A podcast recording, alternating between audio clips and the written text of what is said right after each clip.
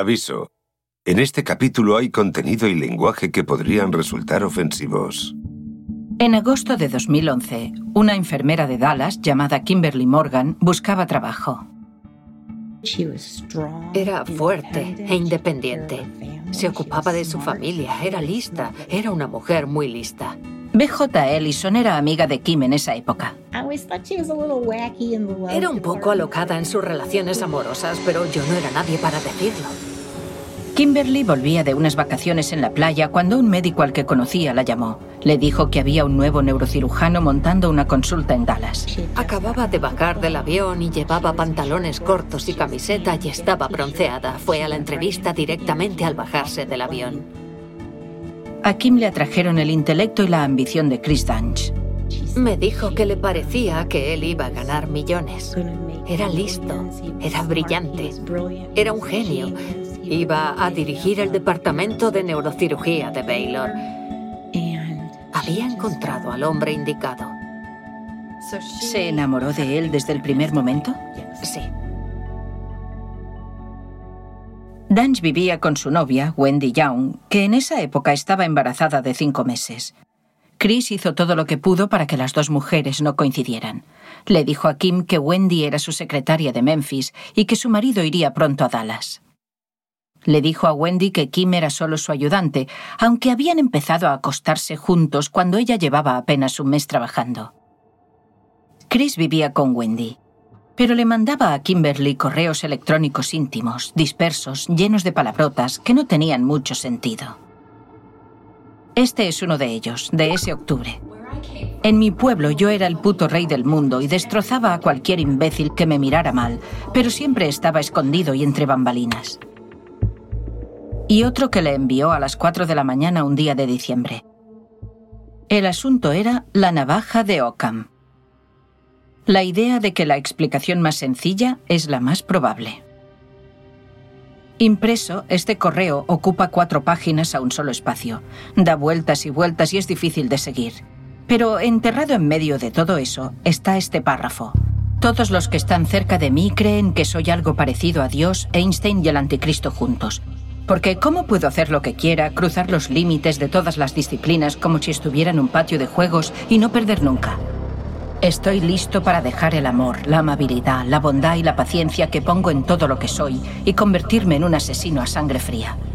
Lo más triste es que avanzaría más rápido, me iría mejor y ganaría más respeto y honor, manipulando el cerebro de todo el mundo, controlándolos emocional y mentalmente de una manera que bordea el abuso, sin contemplaciones, mandando a todos los que se meten en mi camino y especialmente a los que me tocan los huevos a la mierda.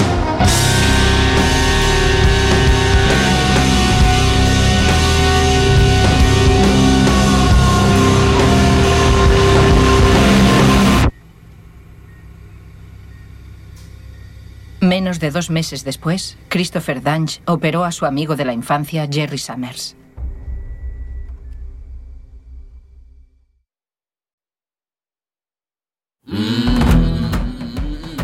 Desde Wondery, esto es Doctor Muerte.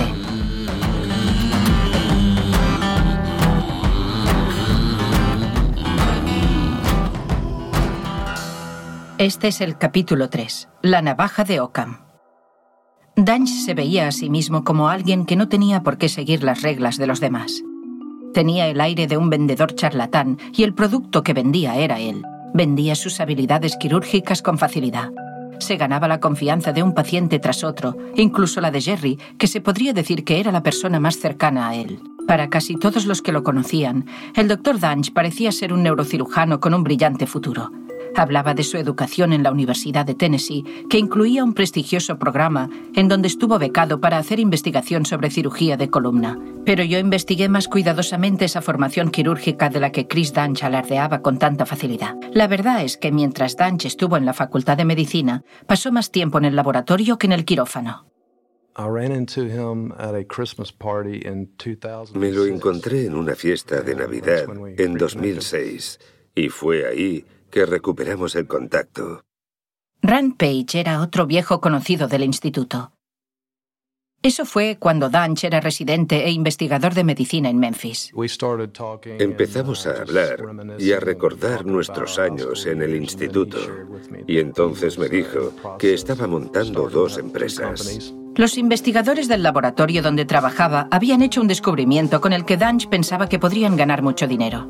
Y entonces me preguntó si quería participar como inversor y también en la gestión. Tenía una personalidad muy agresiva. Conocía a la perfección los detalles científicos y los presentaba muy bien. El equipo de investigadores había extraído células de discos sanos y estaba trabajando en una manera de reutilizarlas, convirtiéndolas en una especie de piezas de repuesto que se podían inyectar en los discos dañados para rejuvenecer el tejido. El objetivo era aliviar el dolor de espalda sin cirugía. La IDCT es una terapia de células inyectable con células discogénicas diluidas en una sustancia viscosa. Actualmente se están realizando pruebas clínicas para tratar dolores de espalda que van desde leves a moderados. Montó una empresa llamada Dysgenics y empezó a buscar inversores. Rand Page era uno de ellos. Uno de los supervisores de Danch en la Facultad de Medicina, Kevin Foley, era otro. Pero los socios de Danch no tardaron en darse cuenta de que era demasiado problemático relacionarse con él a largo plazo. Cuando nos reuníamos para cenar, se tomaba media docena de copas en una hora, como si nada.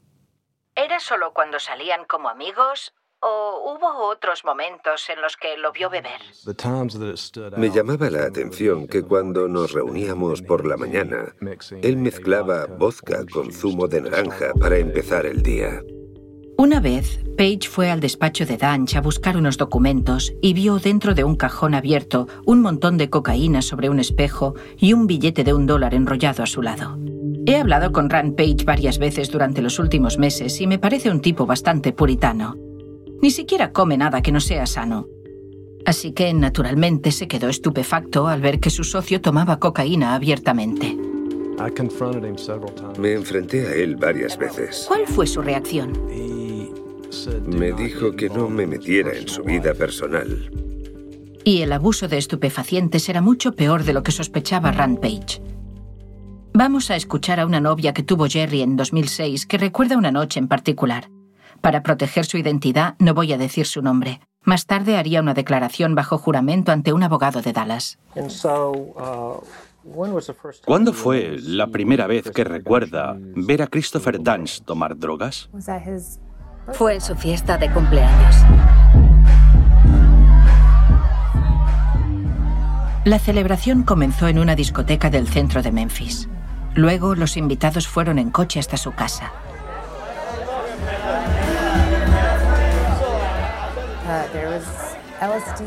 Había LSD, cocaína. Había un perro, Noah, un bulldog, que podría haberse drogado fácilmente. Ahí me di cuenta, pensé, madre mía, esto se nos ha ido de las manos. Había bebidas en el comedor, LSD en el congelador, cocaína en la habitación. Estaba sobre la cómoda, a simple vista. La fiesta duró toda la noche.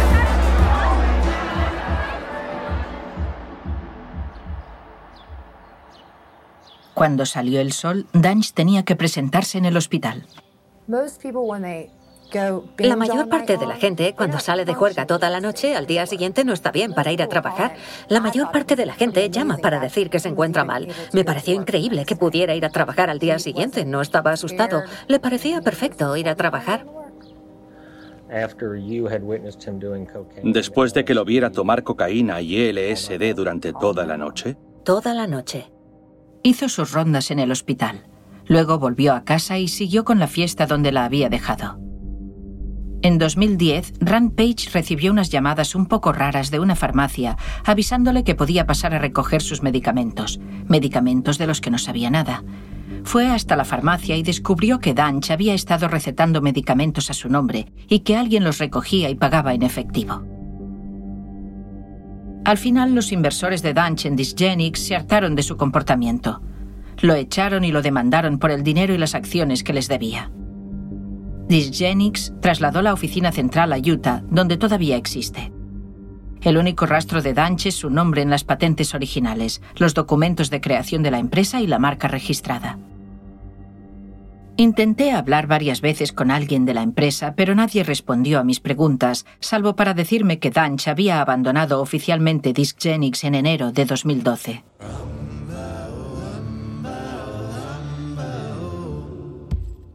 Rand Page cree que Danch contaba con hacerse rico como ejecutivo en Discgenix, no ejerciendo la medicina. Creo que él nunca pensó ejercer como cirujano. Así que la neurocirugía era una especie de plan B. Cuando perdió esa fuente de ingresos, no tenía más opción que entrar en la comunidad médica para mantenerse. Tenía la suerte de que los neurocirujanos ganan mucho dinero, tanto para sí mismos como para los hospitales en los que operan. Aunque ya no tuviera Discgenix, tenía buenas perspectivas.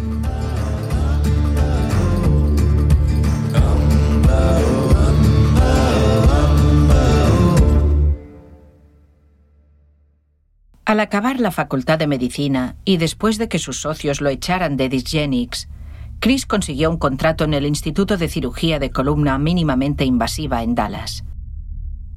Eso fue en 2011, cuando Jerry Summers y él se mudaron juntos a Dallas. Antes de contratarlo, los médicos llamaron a sus supervisores de la Facultad de Medicina para confirmar que Danch era tan bueno como parecía sobre el papel. Pregunté cuál había sido la respuesta.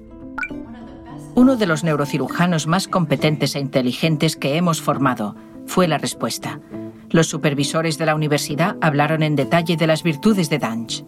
Cuando les preguntaron sobre sus debilidades o aspectos que debía mejorar, un médico supervisor de Tennessee dijo que la única debilidad que tenía Danch era que aceptaba demasiado trabajo para una sola persona. Lo curioso es que no se lo mencionaron a la gente de Dallas. Hubo un momento durante la residencia de Danch en el que una mujer, no se sabe quién, llamó a la universidad para denunciar que Danch se drogaba antes de atender a los pacientes. Este es el jefe de neurocirugía, el doctor Frederick Boop, quien más tarde se lo contaría al doctor Henderson. Recibí una llamada de la administración del hospital diciendo que alguien había hecho una llamada anónima de alguien que quería que supiéramos que a él le gustaba drogarse antes de operar. Así que dije, vale bien, hacedle una prueba de orina. Le ordenaron que se hiciera una prueba de detección de drogas, pero en lugar de eso desapareció varios días. Al final lo enviaron a un programa para médicos con problemas de adicción. Pero en 2011 eso no les pareció digno de mención para su futura empresa. En lugar de eso, el doctor Boop escribió, no encontrarán un individuo más trabajador ni con mejor disposición. Y en los formularios de recomendación enviados por fax a los administradores del Hospital Baylor, donde Danch trabajó por primera vez, otro de sus supervisores marcó todas las casillas como excelente o bien, excepto una, relaciones interpersonales. En esa puso nivel promedio. Pero había otra cosa sobre Danch aún más importante que sus supervisores no mencionaron a sus futuros compañeros médicos en Dallas. La cantidad de horas que Danch realmente había dedicado a la cirugía. El fiscal de Dallas pediría más tarde los informes de todos los hospitales de Memphis donde se había formado. Hablé con el cirujano de columna, el doctor Robert Henderson, sobre lo que había descubierto. Durante su residencia, ¿me puede decir más o menos cuántas operaciones realizó o en cuántas asistió como residente de medicina? Como mínimo 2.500. Los informes indican que el doctor Danch había realizado menos de 100 operaciones durante su formación. ¿Qué le parece eso? Eh, bueno, diría que eso tiene que ser un error. Eso tiene que ser un error. Nunca había oído de un número tan bajo. Si me dijera que habían sido mil, le diría que no son suficientes. Fueron menos de cien. Estoy estupefacto. Es... No me lo puedo creer. Nunca, nunca deberían haberlo dejado graduarse del programa si eso es cierto. Bueno, si me dijera que había hecho 100 craniotomías y 100 discectomías, 100 fusiones y 100 procedimientos de otro tipo, le diría que eso está más o menos bien. Intenté muchas veces hablar con los médicos y los administradores de la universidad. Ninguno quiso hablar conmigo. El abogado de la universidad me envió una carta que afirmaba que no podían hacerlo por las cláusulas de confidencialidad reglamentarias que regulan la información sobre el doctor Christopher Danch.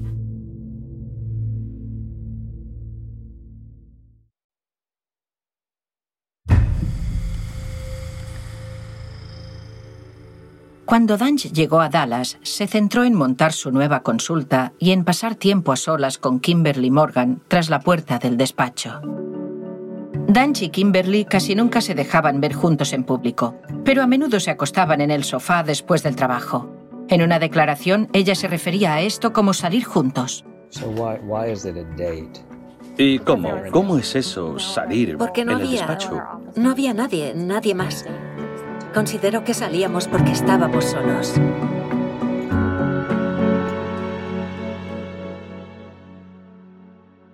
Y había otro comportamiento muy poco profesional en la consulta del doctor Christopher Danch, algo muy parecido a la época de Memphis. Estábamos en Baylor y recuerdo que Kim le dijo, no puedes tener esa botella de vodka bajo la mesa. Va contra las reglas de los edificios de Baylor Plano. Si la encuentran te van a denunciar. Él se burló de ella. No, a mí nunca me van a hacer nada. Durante una fiesta de Navidad, un empleado encontró una bolsita de polvo blanco en el baño. En su declaración bajo juramento, Kimberly admitió que nunca había comunicado nada de esto a Baylor. Simplemente tiró la bolsita por el inodoro. Bueno, si Baylor, si Baylor hubiese tenido una regla que exigiera que usted informara de ese tipo de cosas al hospital, ¿habría usted seguido dicha regla? Esa es la voz del fiscal de Dallas, Jim Girars. Por supuesto, habría seguido las reglas al 100%, señor. Así que si hubiera una regla que dijera que si sabe, si tiene, si ha sido testigo de algún comportamiento extraño, un potencial abuso de alcohol o de drogas o lo que fuera, hay que ponerse en contacto con Baylor, con la persona que sea, ¿usted lo habría hecho? Les habría hablado de cualquier tipo de sustancia ilícita, de cualquier cosa que pudiera dañar a un paciente o al personal, de cualquier cosa fuera de lo común, de lo normal, de lo que es normal en un cirujano prudente. Los superiores de Danch en el Instituto de Cirugía de Columna no sabían nada sobre esas cosas, pero no tardaron en ver suficientes comportamientos extraños para cortar la relación con su nuevo empleado. He hablado varias veces con uno de ellos, pero no quiso que lo grabara. Los primeros rumores vinieron de Doc One y eran solo rumores. Randall Kirby es un cirujano vascular que opera en casi todos los hospitales de la ciudad. Está muy bien relacionado y empezó a oír los mismos rumores que había oído el doctor Henderson. Al doctor Wong le pareció que el doctor Danch se comportaba de un modo extraño en su clínica del Instituto de Cirugía de Columna mínimamente invasiva. No le gustaba el comportamiento del doctor Danch, le cayó mal desde el principio y a las enfermeras no les gustaba tampoco. Me da la impresión de que los enfermeros, el personal técnico y el resto del personal del quirófano no suelen cotillear demasiado ni suelen hablar mucho. Entonces, ¿resulta raro que se empezaran a oír rumores? Mm, es muy raro. Kirby casi no conocía al Dr. Danch, pero lo veía ocasionalmente en la sala de médicos de Baylor Plano. Si teníamos una conversación, solo hablaba él. A él no le interesaba mucho yo, lo que yo hacía en Dallas o mi formación. Solo le interesaba promocionarse. Pero el punto de inflexión para su jefe, el doctor Michael Rimlawi, llegó cuando se suponía que tenía que estar de guardia por un paciente, pero se fue a Las Vegas se saltó las rondas en el hospital. El doctor Danch no había lesionado a ningún paciente mientras estaba en el instituto, pero sus jefes se hartaron, lo echaron. Pero nada podía impedir que Danch abriera su propia consulta privada, ni que continuara operando en el Hospital Baylor de Plano. Nos pareció un poco raro que a pesar de que el doctor Rimlawi lo había echado, continuaba trabajando en Baylor bajo un acuerdo de servicios médicos con el propio hospital Baylor. Lo normal habría sido que la administración de Baylor Plano hubiera preguntado al doctor Rimlawi, ¿eh? ¿Por qué le ha echado? Pero no se hizo nada por el estilo. El doctor Kirby no tardaría en ver por sí mismo las habilidades del doctor Danch. Las palabras que usó, las que yo quería oír, fueron, puedo curarte. Esas son palabras mágicas. Yo sufría y alguien, un neurocirujano, me dijo, yo te puedo curar. El doctor Danch operó a Barry Morguloff en Baylor Plano a principios de 2012. Llevaba yo muchos años en el negocio de las piscinas. Y mi filosofía era la de no pedirles a mis empleados nada que yo no estuviera dispuesto a hacer también. Yo me subí al camión a descargar como todos los demás. Trabajé a destajo durante unos 15 años descargando camiones y eso fue lo que me dejó hecho polvo. Barry se había operado por primera vez unos años antes, cuando tenía treinta y tantos. Cuando volvió a sufrir dolor una década más tarde, recurrió a su primer cirujano. Este le dijo que lo que tenía que hacer era más ejercicio y perder un poco de peso, que no necesitaba otra operación. Pero Barry quería arreglarlo más rápidamente, así que le pidió a su médico que le recomendara un neurocirujano, y así conoció al doctor Danch. Una de las cosas que me dijo fue, lea todo lo que pueda sobre mí en Internet. Si encuentra algo malo, dígamelo. Morgulov no encontró nada malo. Leí todo lo que pude sobre él. Todo lo que encontraba y leía sobre él era positivo, muy positivo. Críticas impresionantes. La gente lo adoraba. No había muchas, pero Morgulov sabía que el doctor Danch era nuevo. La operación de Barry, como la mayor parte de las operaciones del Dr. Danch, tenía que ver con los discos, los amortiguadores que se sitúan entre los huesos de la columna. El Dr. Kirby era el cirujano vascular que asistía a Danch ese día. Al leer el nombre de Barry Morguloff la mañana de la cirugía, el Dr. Kirby se percató de que conocía al paciente. Lo había visto en persona una vez y probablemente había hablado con él por teléfono una docena de veces.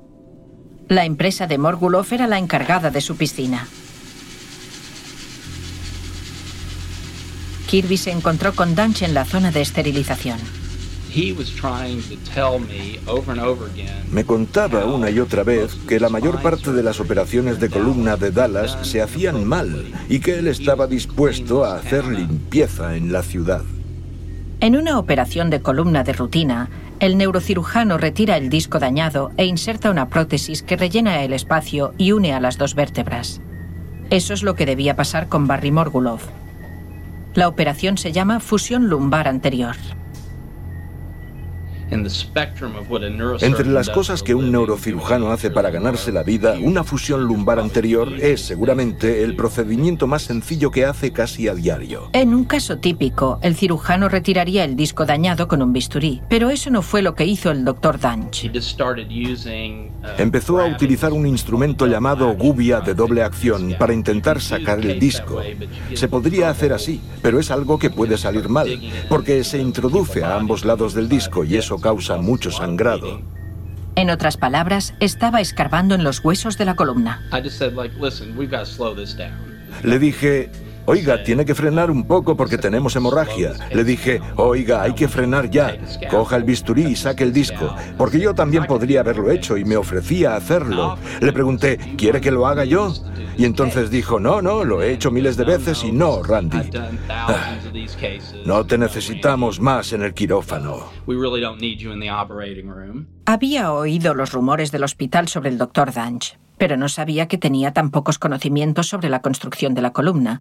Esa fue la primera vez que vio una operación del Dr. Danch personalmente. Entonces los rumores que llevaba meses oyendo eran ciertos. No conocía la anatomía regional y no sabía operar. Se había formado en un programa de neurocirugía de primer nivel. Se había formado con beca en una especialidad de columna de primer nivel. Y ver que tenía problemas tan básicos me pareció muy preocupante. Salió del quirófano. Dejé muy clara mi opinión. Le contó al jefe de cirugía del hospital lo que había pasado, lo incompetente que le parecía Danch. Y después de eso pensó que un cirujano tan malo no duraría mucho. Pero eso no fue lo que ocurrió.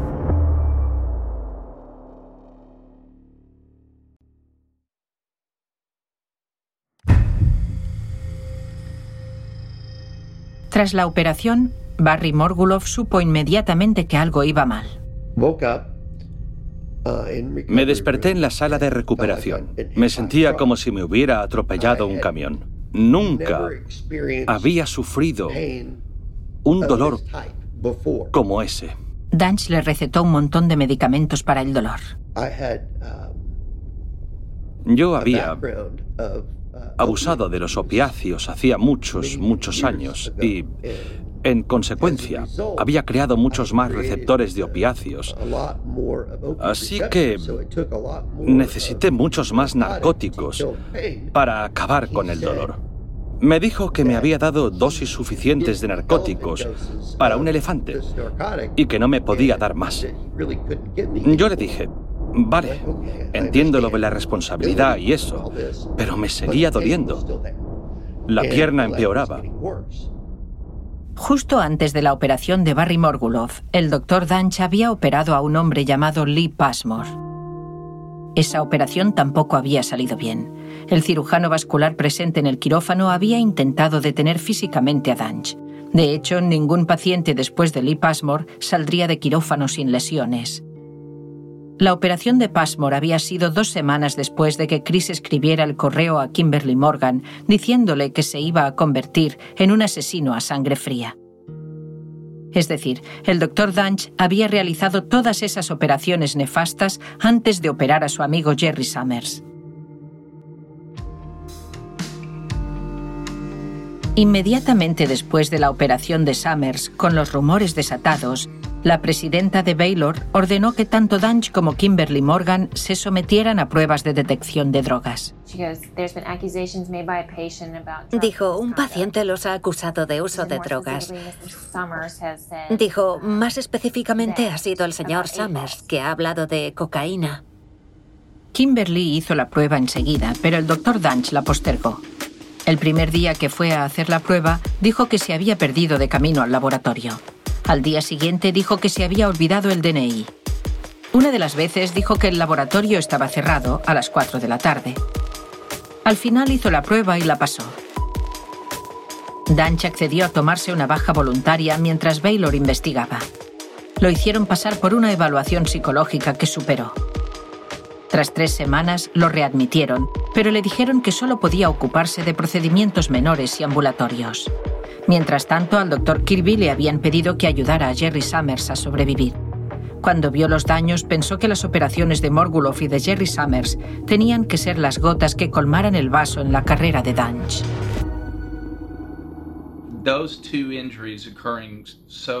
Esas dos lesiones, una tras otra, bastan para acabar con una carrera. Básicamente, en el caso Summers, había desestabilizado completamente la zona cervical de su columna. En realidad, lo decapitó. Tan solo eso debería haber acabado con su carrera. Pero, por motivos que explicaré en el próximo capítulo, no fue así. Me molesta que Baylor Plano le haya permitido volver al quirófano sin supervisión para operar a Kelly Martin. Se suponía que la cirugía de Kelly Martin iba a ser un simple procedimiento ambulatorio para aliviar la presión sobre un nervio. Era tan sencillo, al menos en términos de neurocirugía, que los gestores de Baylor supondrían que podría hacerlo solo. Debería haber tardado más o menos una hora. La encargada del consultorio de Danch, B.J. Ellison, la recuerda. Kelly Martin era una mujer muy agradable y nos aseguramos de que tuviera la mejor atención porque tenía EM. Hablamos con su reumatólogo y sus especialistas. Kelly era profesora de escuela primaria y tenía esclerosis múltiple. Se había caído de una escalera al ir a coger los adornos navideños del desván. Desde entonces le dolía la espalda, pero tenía que estar todo el día de pie en clase. La operación duró más de una hora, luego dos y luego tres. A media operación, la presión sanguínea cayó en picado. Luego se le aceleró el pulso.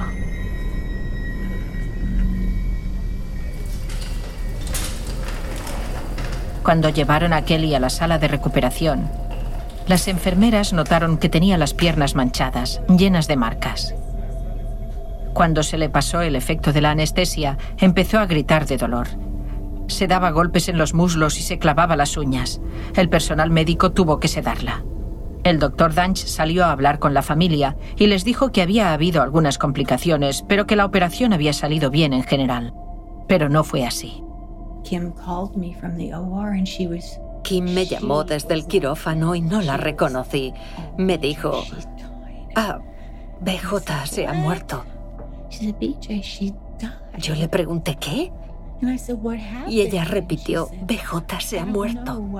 Le pregunté qué ha pasado y me dijo, no lo sé, no lo sé, no, no, no puedo hablar. Y luego me dijo que Kelly había tenido una reacción alérgica a la anestesia y que por eso se había muerto. Eso no era verdad. La autopsia descubrió que el abdomen de Kelly Martin se había llenado de sangre Danch había perforado un vaso sanguíneo cerca de la médula, y mientras Kelly estaba sedada en la sala de recuperación, se había desangrado. Todo esto ocurrió meses antes del periodo que pasó Danch en el Dallas Medical Center.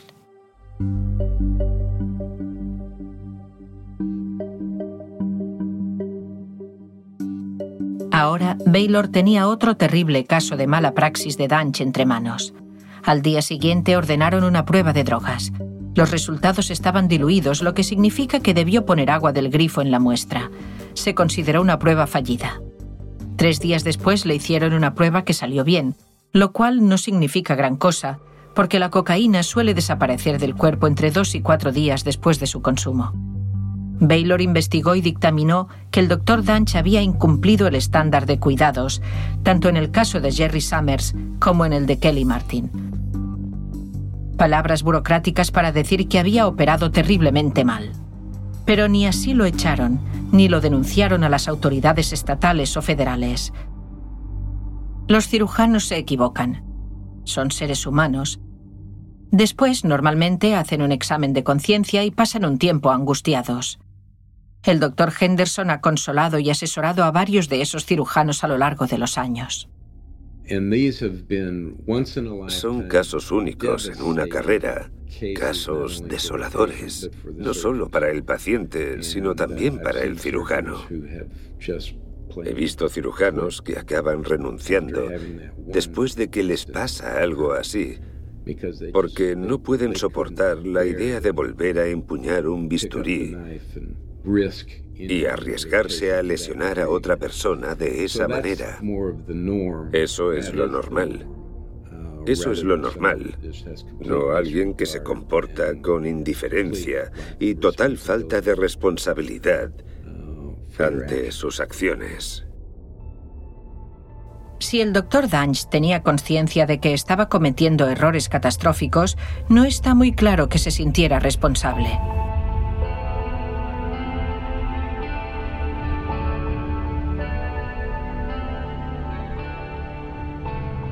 Cuando Barry Morgulov volvió a casa del hospital, el dolor no mejoró. Volvió a ver al doctor Danch semanas después y descubrió que se había mudado.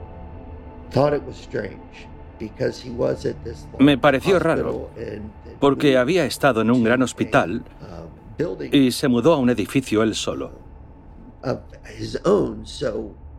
No entendí que después de tener un despacho esquinero con un gran ventanal, decidiera mudarse a un pequeño edificio de consultorios.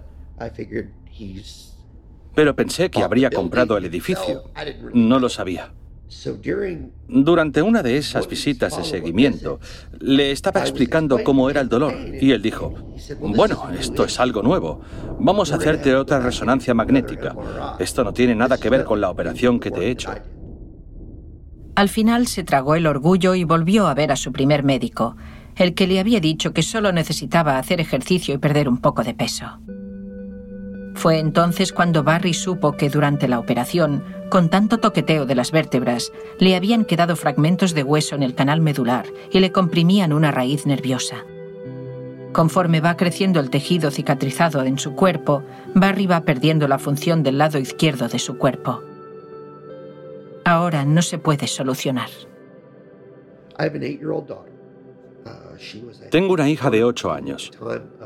Creo que ella tenía uno o dos años cuando me operé. Así que nunca ha visto a su padre como era antes. Es extremadamente difícil emocionalmente no poder ayudarla a montar en bici, sujetar la bici y correr con ella mientras intenta aprender. No puedo jugar al fútbol con ella. No puedo ser entrenador. No puedo... Hay un montón de cosas que no puedo hacer.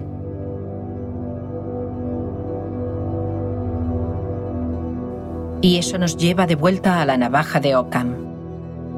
La explicación más sencilla es la más probable.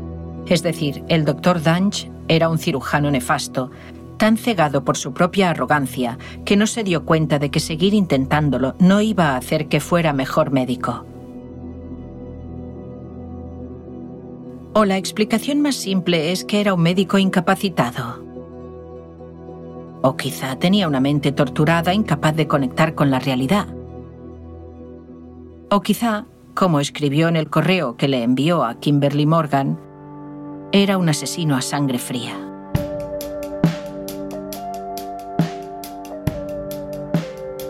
Más tarde, en su declaración jurada, a Kimberly le preguntaron acerca del correo. Lo que, lo que escribe en este correo le sugiere que quizá no estaba lo bastante sereno mentalmente como para operar la columna de los pacientes. No tengo la experiencia ni la formación para poder contestar esa pregunta. Ella estuvo a su lado desde que abrió la consulta. Cuando murió Kelly Martin, renunció. Um, Estaba loco. Y, y ella no quería que la relacionaran más con él. Se marchó. Lo había defendido, pero ya tenía suficiente. Kim dejó la consulta y dejó a Danch. Kimberly Morgan siguió con su vida, al igual que el doctor Danch. Baylor tampoco quería que siguiera trabajando en el hospital operando a sus pacientes se deshicieron de él y así solucionaron su problema, pero no evitaron que se convirtiera en el problema de otros. Sin embargo, el doctor Henderson y el doctor Kirby no iban a permitir que se saliera con la suya. Había varios médicos aquí, en Dallas, llamando al Comité Médico de Texas y diciendo, tenemos un verdadero problema con este neurocirujano, no sabe operar y ni siquiera parece que intente operar correctamente. Parecía que estuviera intentando lesionar a los pacientes a propósito. Lo sabremos en el próximo capítulo de Doctor Muerte.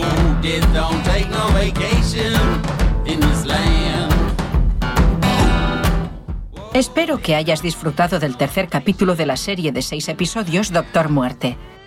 Si nos quieres ayudar a darnos a conocer, por favor, califícanos con cinco estrellas y pídeles a tus amigos que se suscriban. El podcast está disponible en Apple Podcast, Spotify y en las principales apps, además de en wondery.com. Si nos escuchas desde el móvil, toca o desliza la portada de este podcast. Podrás encontrar las notas del capítulo y algunos detalles que se te pueden haber escapado. Y también encontrarás las ofertas de nuestros patrocinadores. Por favor, apoya nuestro programa apoyándolos a ellos. Y gracias. Laura Beil escribió, investigó y presentó Doctor Muerte la presentadora de esta versión es Marta Estrada. La traducción es de Paula Mariani. El diseño de sonido es de Jeff Smith. El asesor documental es Jonathan Hertz. El productor asociado es Palavi Tamasu. La producción ejecutiva es de George Lavender, Marshall Lewy y Hernán López para Wandery.